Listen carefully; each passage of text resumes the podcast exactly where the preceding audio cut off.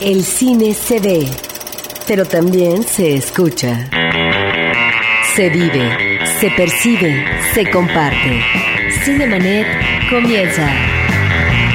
Carlos del Río y Roberto Ortiz en cabina.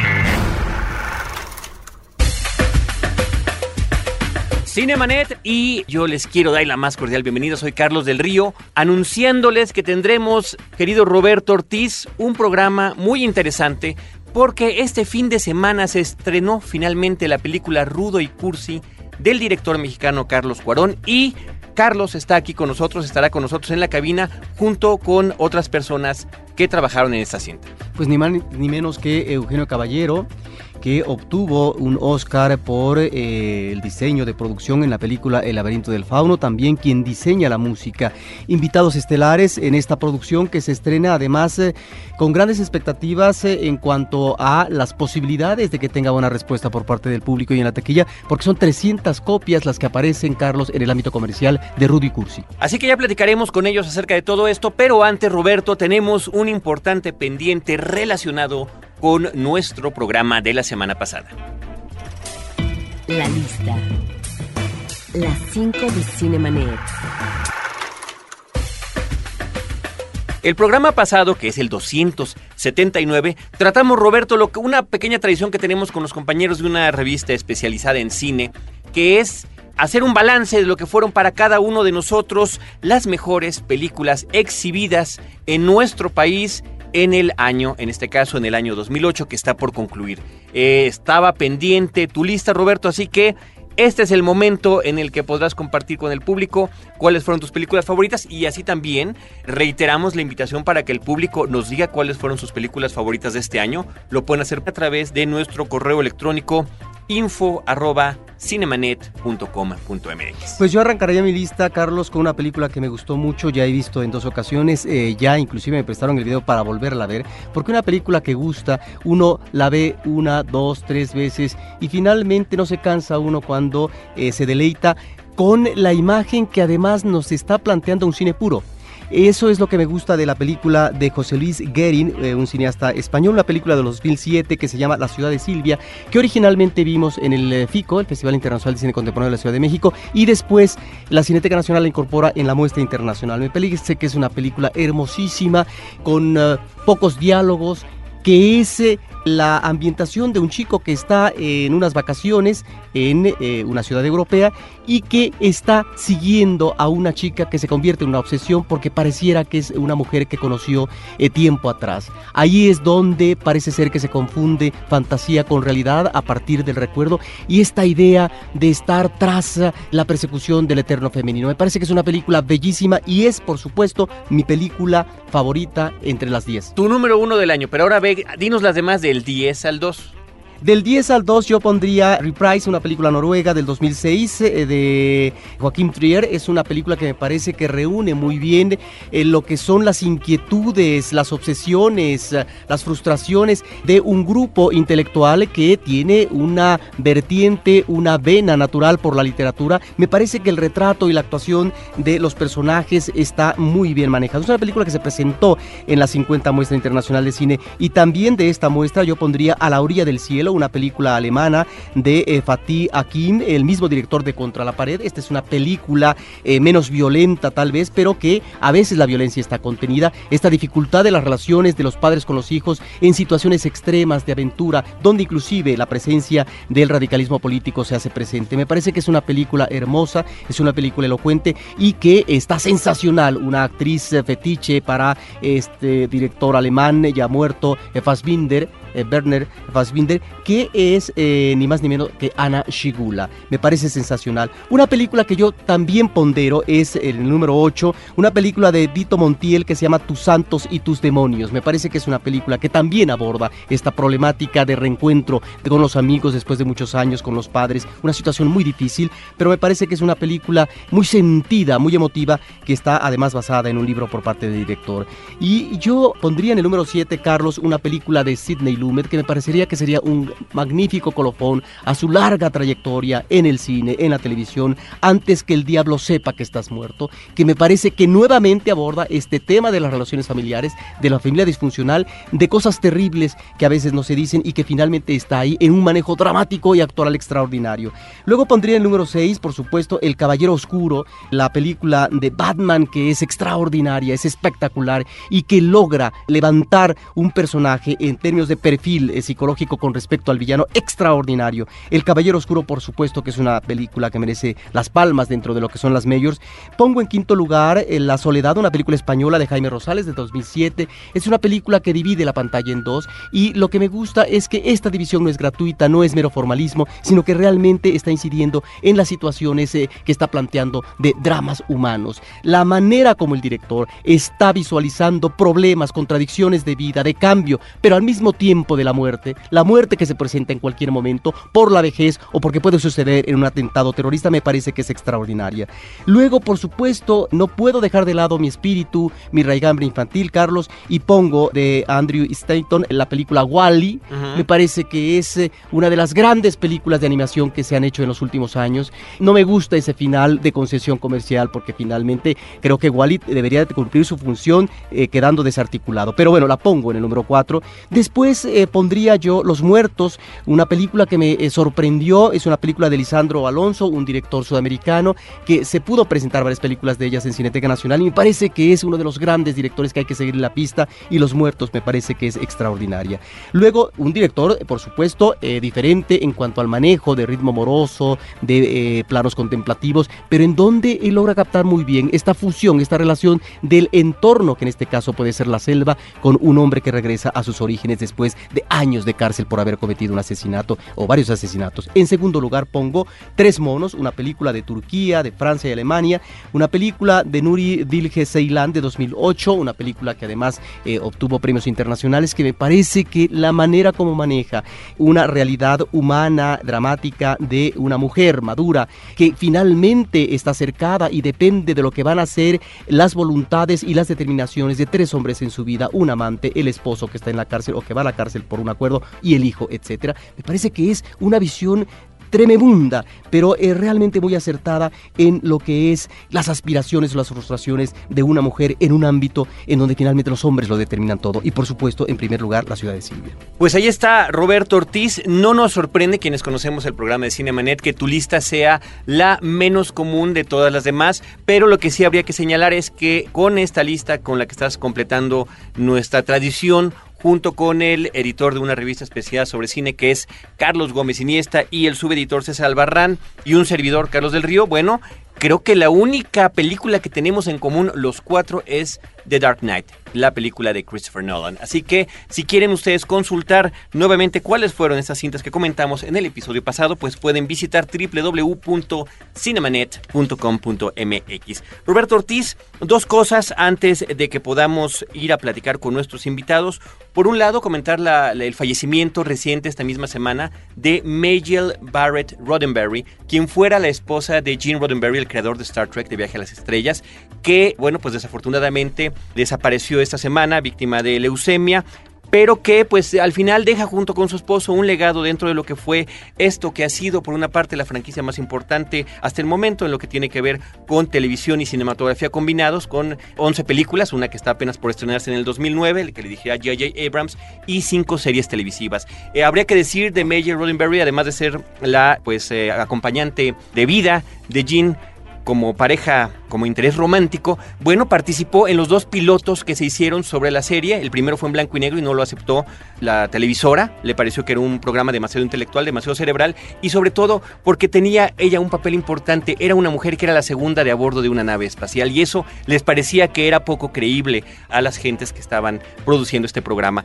Después independientemente de que tuvo pequeños papeles en las series subsecuentes, es la única actriz que ha participado en todos porque siempre prestó su voz para que fuera la voz de las computadoras, la voz que habla a los seres humanos desde cada una de las naves. Así que ella desaparece, pero pudo antes, antes de hacerlo grabar su voz para esta nueva película que se estrenará el próximo año. Roberto, finalmente la semana que está transcurriendo también sirvió de escenario para la visita de Keanu Reeves a nuestro país a propósito del estreno de la película El día que la Tierra se detuvo, que es como ahora le llaman. El título original hace muchos años de la, película de mediados de los 50 era El día que paralizaron la Tierra. En inglés ambas películas se llaman igual, The Day the Earth Stood Still pero que, bueno, por extrañas razones parece que las distribuidoras en nuestro país no tienen memoria de lo que ha sucedido anteriormente. Vamos a escuchar, si te parece bien, Roberto, lo que dijo Keanu Reeves en esta conferencia de prensa. Your attention, please. Make your way directly across the courtyard to the main barracks. The idea to remake the movie started with 20th Century Fox. Uh, they own the title in the, in the original film. They sent a script to me that they had developed, and I love the story. I love the original film very much. And what made sense to me was um, the updating of the same story to a new era. And I liked the idea of that, that same story being told and, and having it address uh, the world we live in now. It's a new world, very new and but yet very serious problems. I, th I think that the biggest challenge el mayor reto fue el hecho que yo estaba tratando de mantener el equilibrio que tenía la película original, el gran evento, los efectos visuales espectaculares, todas las cosas maravillosas que uno puede esperar de una película, eh, digamos, hollywoodense de este tipo. The Wizard of Oz is a remake. The Maltese Falcon is a remake. Um, there have been four versions of Invasion of the Body Snatchers. It's a, it's a long tradition. The thing about this too is also that these are, you know, classical films. This film is a classical film. It really, the plot or the story lends itself to retelling. So in a way, it's not a remake. It's a retelling. It's a reimagining. It's just, you know, this film exists independent. Todo el mundo trató de que las escenas se sintiesen reales. Es decir, los extraterrestres llegan a la Tierra y probablemente nos van a exterminar. Jennifer, que es la científica, Kathy Bates, que es el secretario de Defensa, yo como extraterrestre, teníamos tantos y tantas circunstancias alrededor, todo mundo, cada uno de nosotros enfrentaba al reto, a la oportunidad y estaba gozando que la película fuese una película real. I guess it was just uh, I'm playing an alien who's come to Earth to evaluate Judd. El mayor reto era ver a un individuo eh, que llega a la Tierra, se introduce en la historia, tiene un cuerpo como la especie humana. Él se hace uh, cada vez más y más humano. No, Klaatu seemed like it would be a fun role to play. Bueno, fue un papel muy divertido. La historia de la película y la posición que tomó en términos de los personajes fue uh, excelente. Considero que es una película muy positiva. You know, it was attractive as a role. It was, it was fun. I guess it's to have a career. Mi mayor reto como actor es tener una carrera. Nosotros siempre estamos tratando de encontrar uh, películas que les satisfagan a ustedes.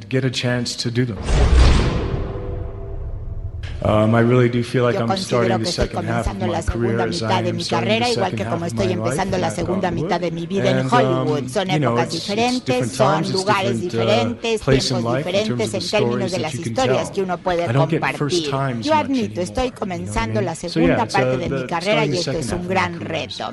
The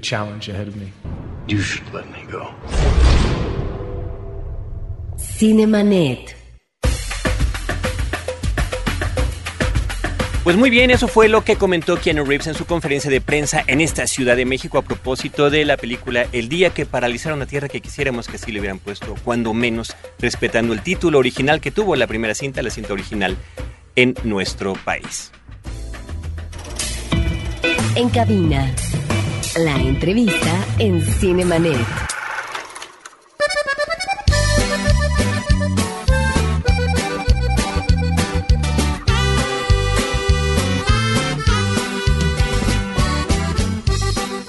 Pues tal y como lo habíamos anticipado al inicio de este programa y a propósito del estreno comercial de la película mexicana Rudo y Cursi, están con nosotros varios de los creadores de esta cinta y queremos darle la bienvenida primero que nada a su director y guionista Carlos Cuarón. Carlos, bienvenido. Eh, gracias, buenos días. Buenos días. ¿Cómo estás? Ah, bien. ¿Sí? ¿Qué, tal con el estreno ayer? Eh, pues muy bien, me, acaban de dar los números y, son muy positivos. Eh, la gente llenó salas. Durante el transcurso, transcurso de la tarde me fueron llegando mensajitos de amigos con, pues con noticias, ¿no? Agotado el Cinemex Delta, todas las funciones, este, cosas así. Y, pues la verdad, eh, muy positivo, si sigue esta tendencia será eh, pues la, el estreno mexicano más grande del año. Eh, y pues esperemos que así sea, ¿no? Estoy muy contento y muy emocionado, por supuesto. Pues felicidades y bienvenido. Muchas gracias. le damos también la bienvenida a Eugenio Caballero, que es el encargado del diseño de producción de la película. Muchas gracias, buenos días. Y no puede uno presentarte sin comentar, presumir que recibiste el Oscar en esta categoría que tú trabajas por la película El laberinto del fauno. Pues, pues muchas gracias, aquí estamos justamente. Hay, que hay que ser específicos, ¿no? ¿De qué? Pues eh, eh, lo que te ganaste fue el Oscar de la renta.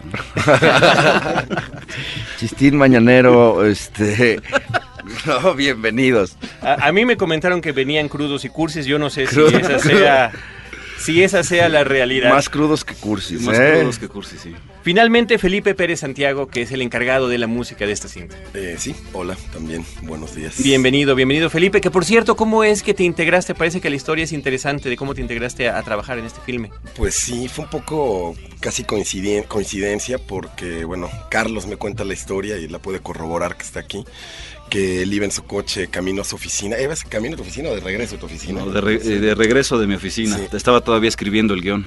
Y bueno, hace un año, año y medio por ahí me hicieron una entrevista aquí en el IMER en Opus 94 con motivo de una gira que yo tenía con el Cronos Quartet, que escribí un par de obras para ellos y mostraron una de las de las piezas ahí en, en, el radio, estaban haciendo la transmisión y bueno, Carlos escuchó esta pieza del Cronos Quartet y bueno, pues este, le gustó mi estilo, le gustó mi trabajo, me buscó por internet y bueno, apareció mi página web y luego mi dirección de mail y así nos contactamos. Oye, pues interesantísimo, además qué bueno que el Instituto Mexicano de la Radio haya tomado parte de alguna manera en lo que tuvo que ver con los esfuerzos de este filme. Fue el origen de todo esto, por lo menos de mi participación. Pues eh, observamos en esta película, en Rudo y Cursi, la reunión de nueva cuenta de dos actores, prestigiados también internacionalmente, como eh, son Diego Luna y eh, Gael García. Después de varios años de una película como Y tu mamá también, donde ellos más jóvenes, bajo la dirección de Alfonso Cuarón, bueno, y con guion también tuyo, Carlos, ahora se reúnen, pero bajo tu dirección. Esta es tu ópera prima en términos de largometraje de ficción. Y me llama la atención que en ambas películas, y tal vez en otras más, donde tú participas en el guion, hay como en la historia, no sé si es eh, necesidad personal, de abordar problemáticas que tienen que ver con la relación fraterna, a propósito de amigos, eh, de familiares, desde el misterio de la Trinidad, en Y tu mamá también, en esta película nueva de Rudo y Curso, encontramos esto, estos eh, vasos comunicantes que se crean, pero también a veces estas separaciones dolorosas, estos desencantos que la vida da en un entorno que creo que de alguna manera precisas en la geografía mexicana, en la película Y tu mamá también, y ahora nuevamente también en la provincia y la incursión, el viaje a la gran ciudad que es la Ciudad de México. Eh, pues sí, eh, la verdad es que la cuestión de la familia y los amigos es un caldo de cultivo del drama, ¿no? y de la tragedia, y pues, se da muy bien. obviamente, este pues, en ese sentido no soy nada original, este, lo, hemos, eh, lo ha hecho la humanidad desde las épocas clásicas, ¿no? el teatro clásico es eso, este, y los dioses son eso, una bola de, familiares promiscuos. este, y, pues es como pues, seguir eso, la verdad es como muy inconsciente. Eh, y sí, hay esas similitudes entre tu mamá también y Rudy Cursi en términos de la relación entre dos personajes, dos personas, eh, unas que son amigos, otras que son hermanos, que es similar, aunque muy distinto por su origen, ¿no? En el caso de y tu mamá también, pues un, un clase mediero y un pseudo aristócrata. Y aquí pues son dos hermanos que vienen de Tlachatlán, que es un pueblo inventado, pero que es como de la costa bananera del Pacífico mexicano, que pues es una extracción muy humilde. Ahora, eh, a propósito de esos vasos comunicantes que menciona Roberto, que de repente pueden convertirse más bien en jarros por el asunto efectivamente de estos dos brothers, eh, en, tanto en ambas películas como en la vida real, y también de ustedes, eh, Alfonso y Carlos, como hermanos, bueno, pues encontramos también eh, no solamente esta cuestión en términos de los equipos de producción y los equipos de las personas que están frente a las cámaras, sino también en una forma de narrar historias. Eh, me referiré en particular a un recurso que me parece que es, es, evidente, que es similar, pero que resulta muy interesante en ambas películas, que es la voz en off. En la primera película teníamos esta voz que de repente inclusive yo te tendré que comentar, me, me desconcertaba al principio que se eh, anulaba todo el audio de la película para exclusivamente escuchar. Yo pensé que había algún problema en las, en las, en las primeras dos veces que aparecía, pero después descubrimos que es una voz que nos está contando cosas, algunas personales de los personajes, pero algunas también de las cuestiones que están a su alrededor y que tangencialmente los están tocando. De alguna manera también eh, esto sucede ahora en Rudo y Cursi, es más personal el asunto porque conocemos a la persona que lo está narrando, eh, que al parecer, bueno, tiene una, especie de cinismo también al contar las historias y en la forma en la que está viviendo, pero que eh, nos involucra con cada uno de ellos y al mismo tiempo, y en ambos casos, estás tocando temas, porque también el guion de, de Tu mamá también es tuyo, eh, que tienen que ver con cuestiones de nuestra realidad nacional. Narcotráfico, pobreza, marginación, corrupción en este caso, el asunto del fútbol y las corruptelas que puede haber, o de estas empresas que hacen negocio con la gente, con las ilusiones, con los sueños, en estas series de pirámides interminables que por supuesto terminan de caerse como naipes. Eh, pues sí, ¿no? O sea, eh, yo creo que lo del narrador es una misma herramienta utilizada de dos maneras muy distintas. Eh, en el caso de tu mamá también el narrador, eso que tú dices, pues sí era pensado, siempre lo hablé así con Alfonso, de que desaparecía el sonido, y en el guion así decía, desaparece el sonido, entra el narrador, y el propósito ahí era un narrador más omnisciente, muy, digamos, serio, clínico, y, su función era contextualizar, se la pasaba contextualizando sobre lo que pasaba alrededor de estos personajes que iban como una burbuja de adolescencia. Y en este caso, pues, el narrador sí es un personaje, y la función es otra, ¿no? De hecho, el narrador te acerca más a la historia porque lo que hace otra vez no es narrar, pero tampoco contextualiza. Aquí lo que hace es filosofar. Una, una filosofía, si quieres, de bolsillo, porque es una filosofía eh, pues barata, pero es una constante comparación entre el juego, el juego en general, el juego de fútbol en particular y la vida.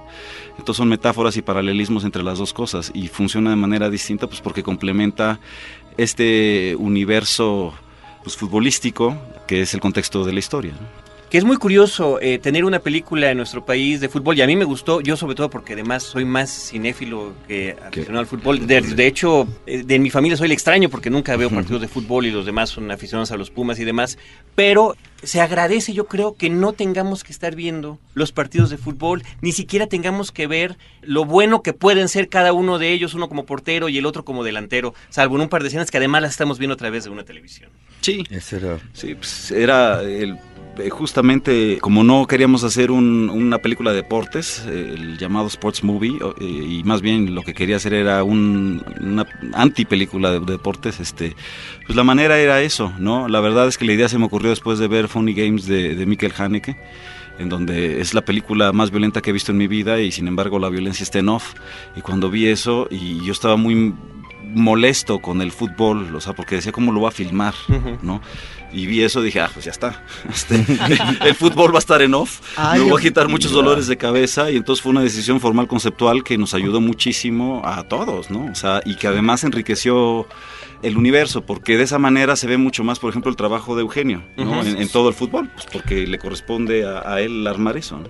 Sí, se cuenta mucho a través de detalles también, mucho a través de pequeños golpes en los cuales básicamente eh, se da el contexto para que la historia de los hermanos se dé, pero, pero eso fue la parte también más, como una de las partes divertidas, ¿no? Crear dos equipos de fútbol y darles, darles lógica y, y que se te olvide como espectador que que esos no existían, ¿no? Y que te vayas con, con, los hermanos, pues eso es una, una de las cosas que más nos retaron y que nos divirtieron más también, ¿no? Ahora, en ese sentido, habría, habría dos aspectos de tu trabajo en particular. Una que tiene que ver con todos estos exteriores, que efectivamente tiene que ver con los eh, partidos de fútbol, con lo que no vemos de los partidos de fútbol, y otra que son los trabajos interiores de los lugares donde viven estas personas, desde sus lugares de origen hasta los que llegan a tener aquí en la Ciudad de México. Bueno, lo, que tratamos de hacer justamente es diferenciar estos tres gran mundos, ¿no? Y, hacerlos dialogar. Uno, el, rural, retratado con un poco,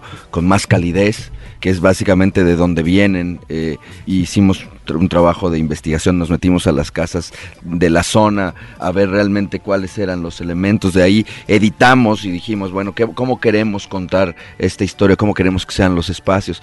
Muchos de ellos los construimos porque no eran ideales como los queríamos. Y después de ahí, la idea de construirlos era, era que no se notara definitivamente pero, pero obedecen a, ciertas reglas, por ejemplo, el, el, complejo donde viven ellos en el pueblo, que son básicamente son tres casas, reflejan un poco la situación familiar. Nosotros quisimos buscar una casa que fuera más sólida, que es la casa, por ejemplo, de la madre, ¿no? que tiene las paredes terminadas, que tiene de alguna manera una personalidad y un, y un terminado que se ve que está más vivida. Y de ahí quisimos poner, por ejemplo, geográficamente la casa de, del hermano del rudo, ¿no? Eh, más alejada de la madre, porque de alguna manera también él está más alejado de la madre, y de alguna manera para reflejar también su inconstancia por el vicio que tiene del juego, quisimos que fuera paredes o una construcción de block gris sin, sin aparentes, como para poder dar un poco eso, y mientras que la casa del, del Cursi es una casa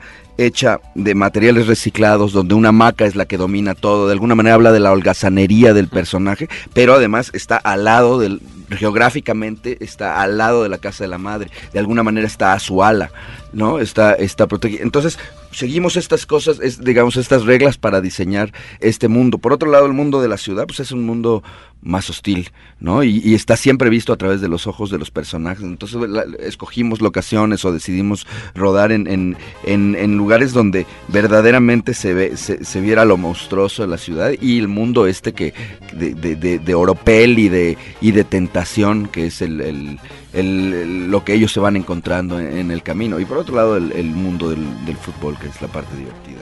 Eugenio, tú trabajas en, una, eh, un universo muy interesante decir, que observamos en los últimos años que hay, por supuesto, como mayor observancia en algo que a veces ni siquiera en el caso de la historia del cine, registrada, por ejemplo, a través de Emilio García Riera, pues lo conocíamos simplemente como decorador o como escenógrafo escenografía, ¿no? Y entonces resulta, bueno, que hay toda una serie de elementos que ahora vemos también en las premiaciones, en donde hay diferenciaciones entre el diseño de producción, la decoración en el set, el departamento de arte. Cada rubro tiene su especialidad.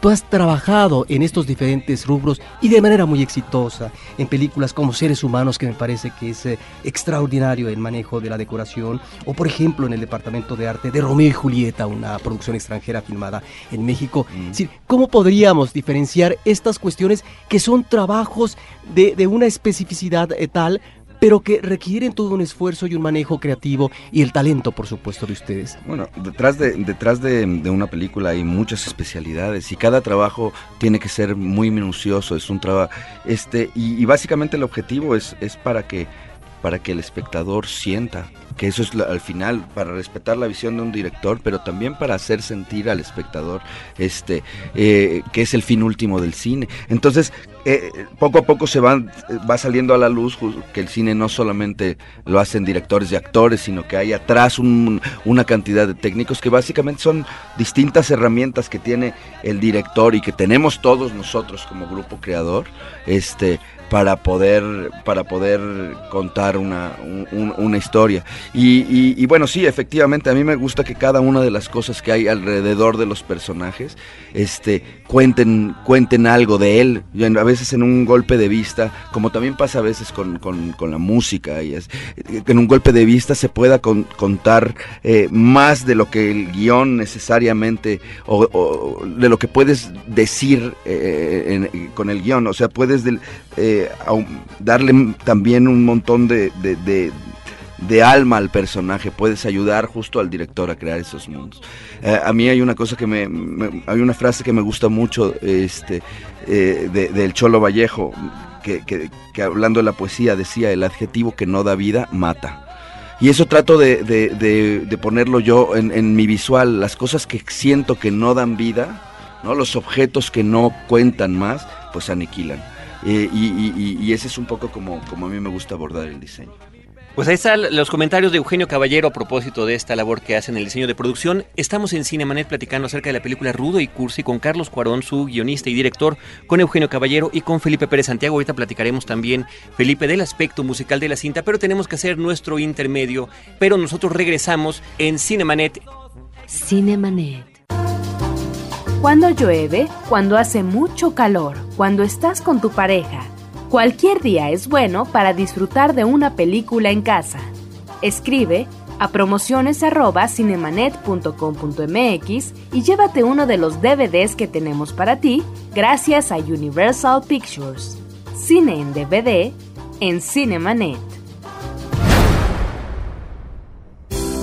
Si de familia se trata, pregúntale a Mónica. Pregúntale a Mónica. Un podcast de frecuencia cero para llevar una vida más plena y feliz www.frecuenciacero.com.mx. Ahora, diseñar y hospedar su página web será cosa de niños. En tan solo cinco pasos, hágalo usted mismo sin ser un experto en Internet.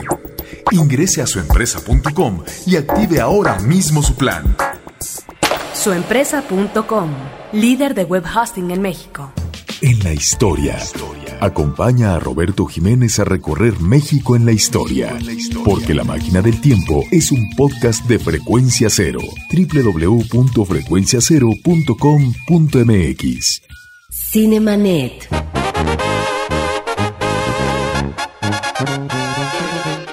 Pues continuamos en Cinemanet platicando de la película Rudo y Cursi. Están con nosotros Carlos Cuarón, Eugenio Caballero y Felipe Pérez Santiago. Pero antes de continuar esta charla con ellos y platicando de los diferentes aspectos de la cinta, vamos a escuchar también los comentarios que le hizo Diego Luna a nuestra compañera Paulina Villavicencio. ¿Cómo va? Soy representante de talento. ¿Vamos acá mucho talento? La película está increíble, mantiene tu atención por las por la hora 40 que dura, ¿no? Y el fútbol en este país este es difícil que mantenga tu atención por más de 15 minutos, ¿no? Yo creo que muchísimo, ¿no? Digo, no son los sueños de todos, obviamente, pero una gran mayoría de la población en este país desearía eh, eh, ser cantante. De ahí todos estos programas este, aspiracionales de que te meto una escuela tres meses y ya te vuelvo una estrella. y un Hay esta necesidad como de ser famoso, ¿no? En este, en este país y está muy representada por los cantantes y por los futbolistas, que son estas historias de gente que le cambia la vida en un día, ¿no? Que de repente ves a un tipo de 19 años teniendo la vida de un zar, ¿no? Y dices, ¿cómo puede ser que tenga 25 coches, la atención de todos. Y, bueno, pues es esa idea de que de repente la vida te cambie de golpe, ¿no? la lotería, el ganársela de, un día para otro. Se llama Beto, el rudo verdugo. Un saludo a Cinemanet, que estén muy bien, soy Diego Luna. Vayan a ver Rudo y Cursi y sean felices.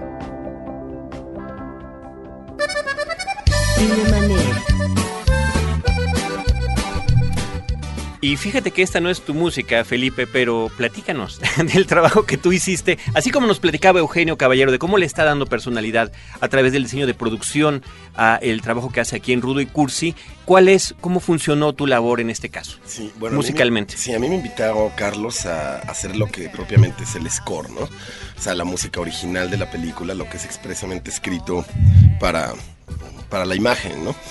Eh, el soundtrack de esa película es bastante complejo porque tiene toda la música pues norteña y de banda y grupera y todo esto, que creo que es lo que le da el contexto musical a, la imagen por donde se desarrolla la película, que gran parte se desarrolla en el norte de México, por el personaje de Gael que toca el acordeón y aspira a ser cantante.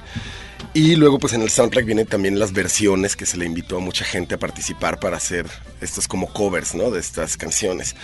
Mi trabajo en específico consistió en, como dije, en, escribir la música original. Mi trabajo no va hacia el contexto, sino va más como hacia dar el, el ambiente de las escenas, ¿no?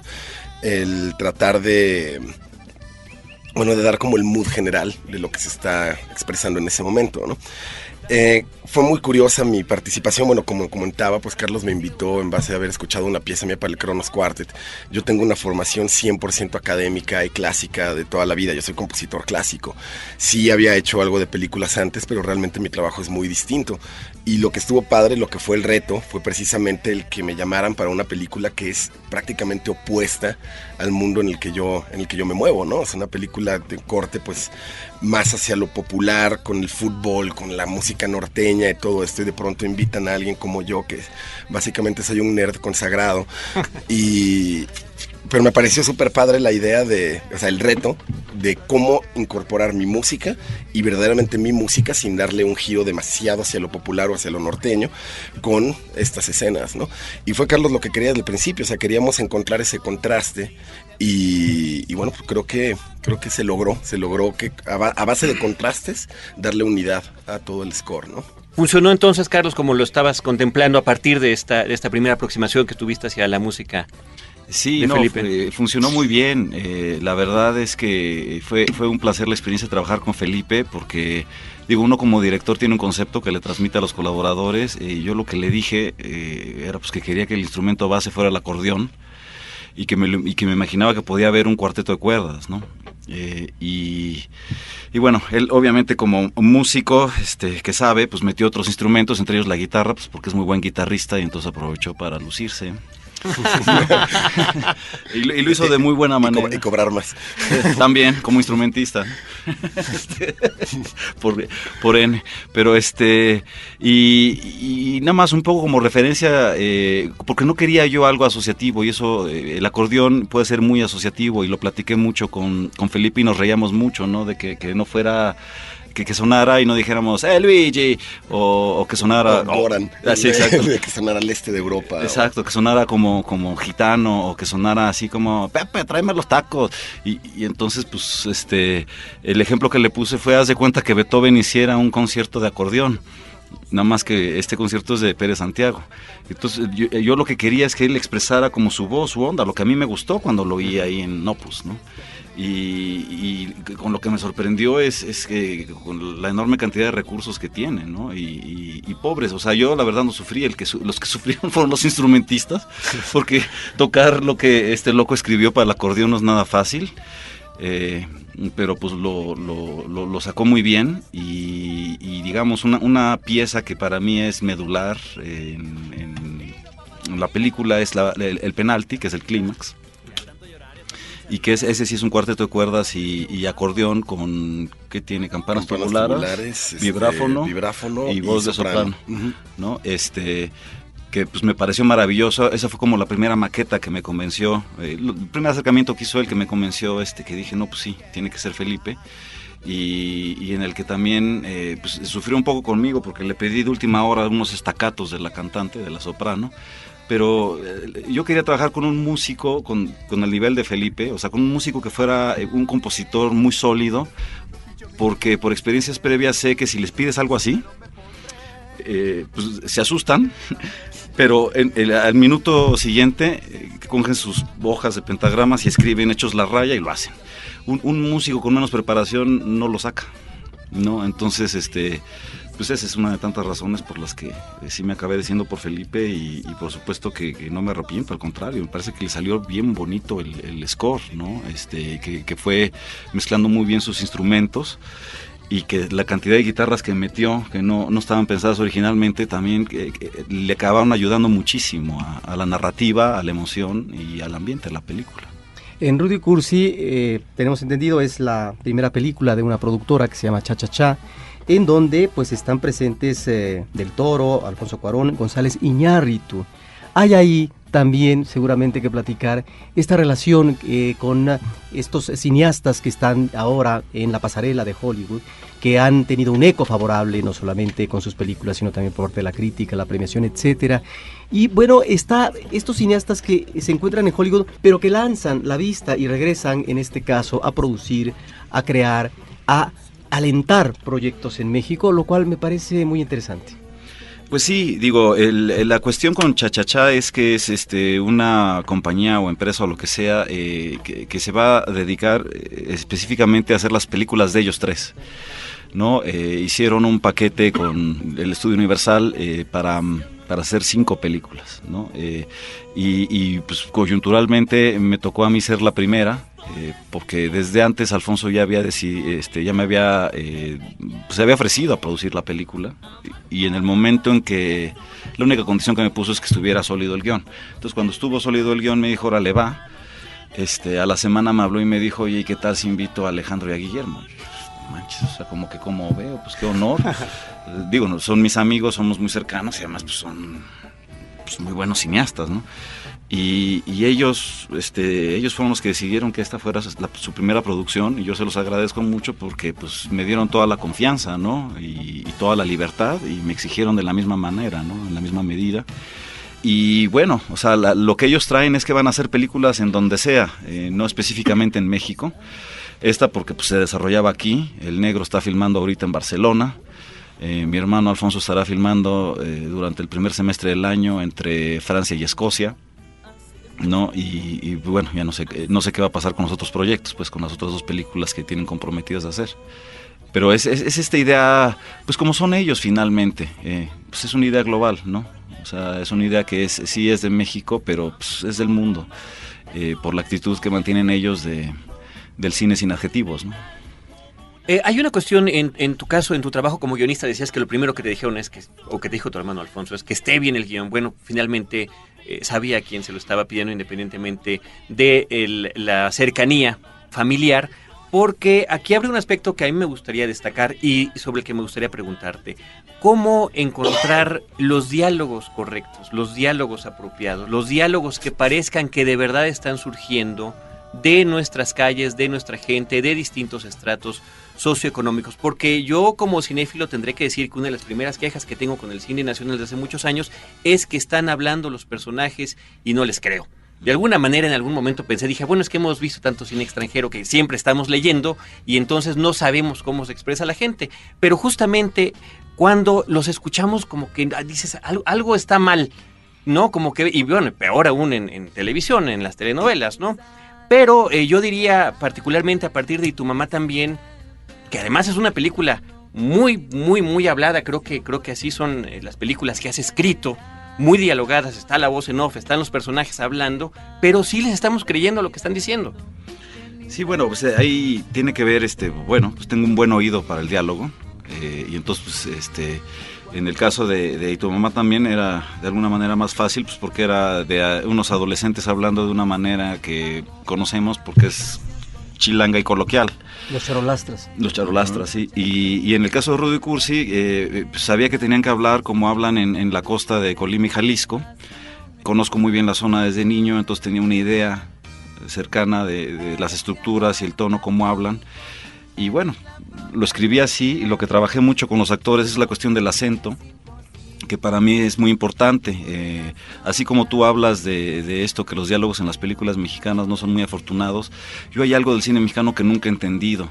Porque si las películas suceden en cualquier lado de provincia de este país que es enorme y muy diverso, todas las películas son habladas en chilango genérico?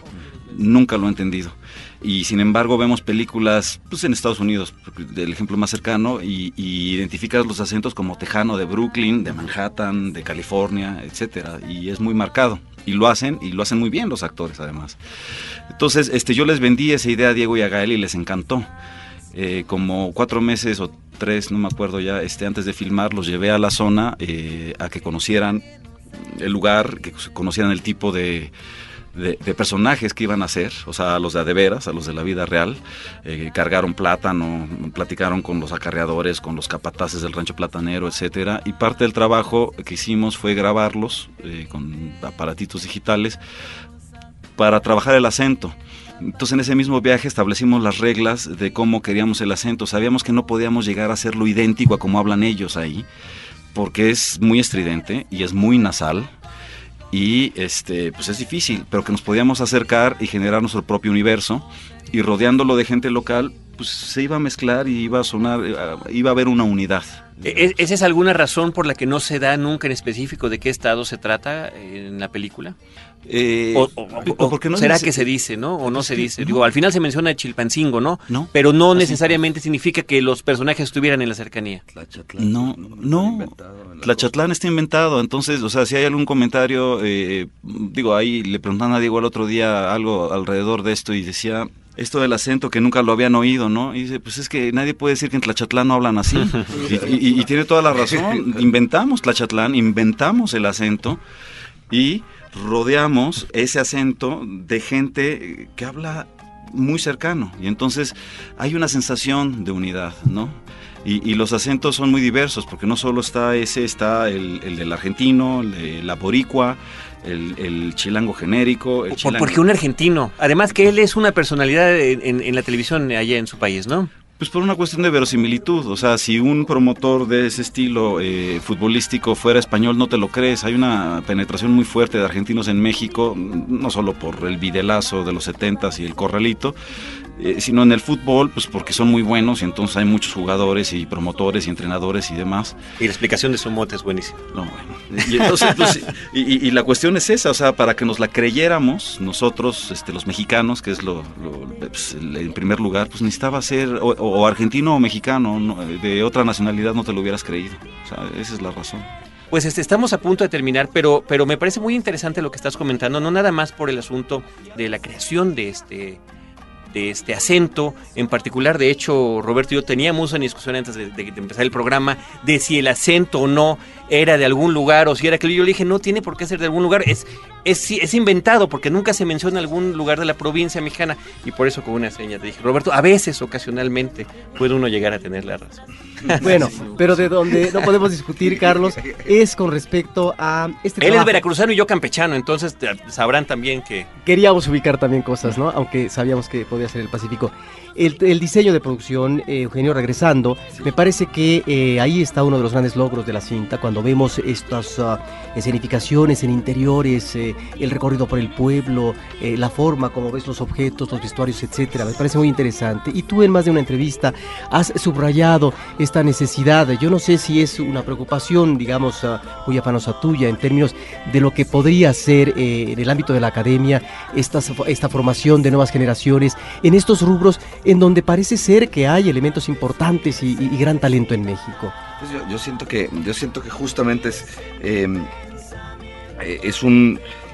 empieza a haber una, generación de, creadores que em, nosotros nos formamos realmente eh, eh, trabajando en, los sets, venimos de, de, muy distintas formaciones, muchos coincidimos con un, trabajando con, con Brigitte Broch, que fue de alguna manera nuestra, nuestra mentora. Pero sí siento que ahora hay mucha gente que tiene interés, eh, como tú dices, las cosas se han ido cambiando y empieza a haber una percepción más generalizada también, de, de más, más general de, de, y, un, y, un, interés eh, por, por ciertos oficios en el cine que antes pues eh, eran, eran, era menor. Ahora, este, justamente creo que en respuesta a eso no, no, no hay una escuela donde, donde estudiar eh, dirección de arte. Ni pero ni clase, ¿verdad? No, pero ni siquiera eso. En, muchas de las escuelas de cine, de las tres escuelas de cine de este país, no se toca más que muy tangencialmente. Y a mí me parece importante no solamente que haya un lugar donde, donde se pueda eh, estudiar o tomar cursos de esto, ¿no? Para completar otra formación, la que, la que sea, pues uno puede venir de las artes plásticas, yo vengo de la historia, este, digamos, las, las, las que uno puede venir de distintas disciplinas. Pero lo que me parece importante también es que los directores entiendan em, el poder de la herramienta. ¿no? Que las escuelas de cine se hable también de esa, de esa otra parte. Creo que eh, está cambiando, ¿no? Está cambiando. Yo no me he encontrado últimamente con directores que no, no sepan justamente el, también el poder que tiene, que es como, como cualquier como cualquier otra de las herramientas que tiene el director para contar historias. Entonces, justamente, em, yo, yo, insisto mucho que poco a poco se tiene que ir incorporando este, en las escuelas de cine justamente esta materia y también entiendo el deber que tenemos los que llevamos un, camino andado de hacer lo que con nosotros hicieron, que es pasar la estafeta, o sea, eh, dar, dar cursos, tratar de, hablar con los estudiantes, ¿no? De, de, hablar con la gente que tiene interés. Mejor portavoz no puede haber con, con esta trayectoria y estos reconocimientos. Está concluyendo el, el tiempo aquí en Cinemanet, creo que siempre quedan cosas de que platicar, pero queremos agradecerles muchísimo yo sé que estuvieron desvelados anoche, pendientes de lo que sucedía en las salas. Se nos ve. Ligeramente. Ahora, este, la plática transcurrió mejor ya hidratados, ¿no? Sí. En esta segunda mitad. ¿Algún comentario, Carlos, final? Pues nada, invitarlos a que vean la película y, también informarles que pues hicimos un libro de, de, Rudo y Cursi, que es un libro muy bonito, muy bien publicado por Sexto Piso, que es un libro testimonial, una especie de detrás de cámaras, en donde cada uno de los colaboradores principales escribió con su estilo, con su voz, con su sentido del humor, su experiencia. Eh, donde también hay eh, extractos del guion, muchísimas fotografías, muchas inéditas y unos textos eh, de, de, personas que no participan directamente en la película, que hablan sobre los temas principales, que son la hermandad, el fútbol y el retrato social de México. Muy bien. Está ya en puntos de venta en todas las librerías. Que eso ya también lo habías manejado en Y tu mamá también, creo, ¿no? Sí, y en Solo con tu pareja también. ¿No? Este, y, sí, eso. Y bueno, y lanzamos el DVD de Solo con tu pareja que no nunca había existido. Eh, lo lanzamos ah, ahora. eso es muy buena noticia. Este, lo lanzamos hace una semana o dos, ya no me acuerdo, y lo lanzamos junto con un librito que trae las cuatro biografías de los cuatro personajes principales que escribí hace 18 años para los actores y para el director. Ah, qué padre. Materiales adicionales que vengan en este, en este digo, en el caso de tu mamá también viene Me la debes, por ejemplo, ¿no? Tu cortometraje. En el DVD viene Cuarteto para el fin del tiempo, que es eh, un cortometraje de escolar de Alfonso del Cuec que, fue nominado al Oscar Estudiantil. Eh, dos cortos míos, muy cortitos, uno que se llama Mamacita y otro que se llama Ofelia. Eh, unas entrevistas con Daniel Jiménez Cacho, con Claudia Ramírez, con Alfonso. Y ¿Entrevistas contemporáneas? Sí, sí, ahorita, ahorita. Y creo que sobre todo es eso. Ah, y bueno, y hay un booklet con el examen de admisión de Alfonso Alpec. Muy bien, los que están escuchando es Navidad este y no lo tengo, así que es un buen regalo para esta época. Felipe Pérez Santiago, compositor de la música de Rudy Cursi. Pues nada, agradecer la invitación sobre todo como comentaba hace rato, considerando que también gracias a claro. es que fui parte de este proyecto. Y pues bueno, invitarlos a ver la película y ver el libro, por supuesto comprar el soundtrack. Y, bueno, pues espero que, disfruten todo el proyecto. Gracias, Felipe, Eugenio. Muchas gracias también por el espacio, gracias por, por la conversación y, y a llenar las salas, ¿no? El cine eh, es una película que se la van a pasar muy bien, cine mexicano de, calidad. Y bueno, este fin de semana, qué mejor que ir a, que ir al cine. Estamos entrando de vacaciones, no hay ningún pretexto. Además, las, el fin de semana siempre es definitivo para que una película mexicana continúe y pueda tener toda la fuerza a continuación. Sí, y, además, este, la, la verdad es que es la película más interesante que no sea para niños. Muy bien, pues muchísimas gracias a todos, Carlos Cuarón, Eugenio Caballero y Felipe Pérez Santiago por su visita aquí a Cinemanet. Nosotros en producción nos quedamos con una cápsula pendiente, la utilizaremos en un próximo programa y les recordamos, por favor, visiten www.cinemanet.com.mx para escuchar nuestro podcast. Gracias a todo nuestro equipo de producción, en la postproducción de nuestro programa Abel Cobos, postproducción de cápsulas de Gabriel Álvarez y la producción de Paulina Villavicencio y de Celeste North. Por nuestra parte, desde los micrófonos Roberto Ortiz y un servidor Carlos del Río, les recordamos que los esperamos cada sábado en vivo con Cine, Cine y más Cine y nos estamos yendo mientras escuchamos a Gael cantando música, ¿qué? ¿Norteña? ¿Cómo es esto? Grupera. Grupera. Sí. Gael García con uno de los temas de la película que por cierto comentaré cuando llegó esta escena del video y hoy estaba llorando de la risa. Muchísimas gracias a todos por esto.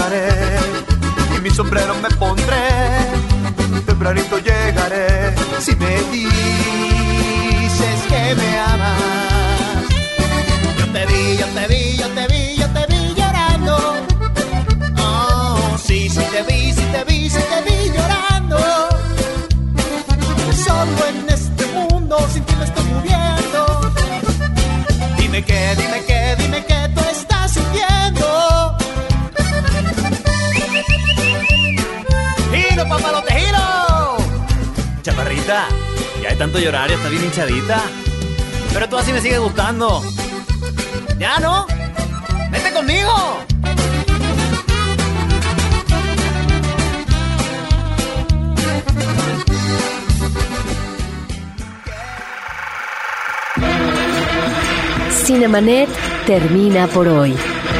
Más cine en Cinemanet. Frecuencia cero. Digital Entertainment Network.